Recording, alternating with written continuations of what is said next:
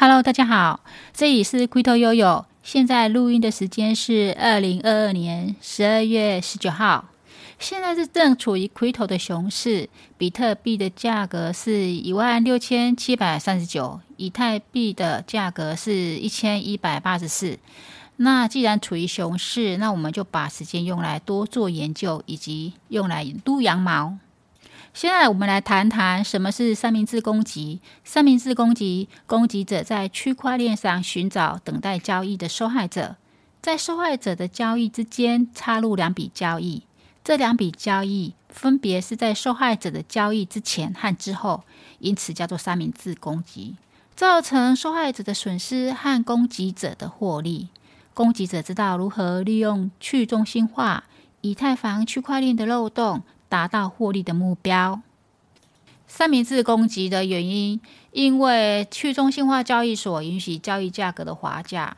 滑价就是预期交易价格跟实际成交的价格之间产生的一个差异，尤其是流动性较低的交易池，滑价可能高达三 percent 以上。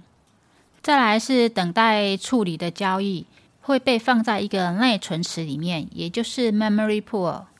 内存池里的交易还没有决定哪个交易会被先执行。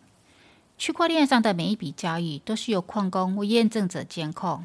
这些区块链的生产者通常优先处理有提供较高交易费用，也就是 gas fee 的交易。攻击者可以透过支付较高的 gas fee 来贿赂矿工或验证者。既然三明治攻击这么简单，是不是每个人都可以操作而产生获利呢？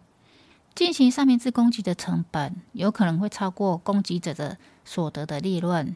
例如，大多数的去中心化交易平台进行的每一笔交易当中，都会收取一定的一定百分比的费用，称为 gas fee。对于攻击者来说，这意味着他们必须付支付两笔交易的费用，也就是买和卖的 gas fee。对我们交易者来说，是否可以避免三明治攻击？其实这个问题已经受到关注，比如说对交易顺序实施先进先出，但是在成千上万个节点去中心化环境中，要公平做到先到先执行的概念，并不是简单的事。但未来我们会看到一个相对公平的交易演算法的出现。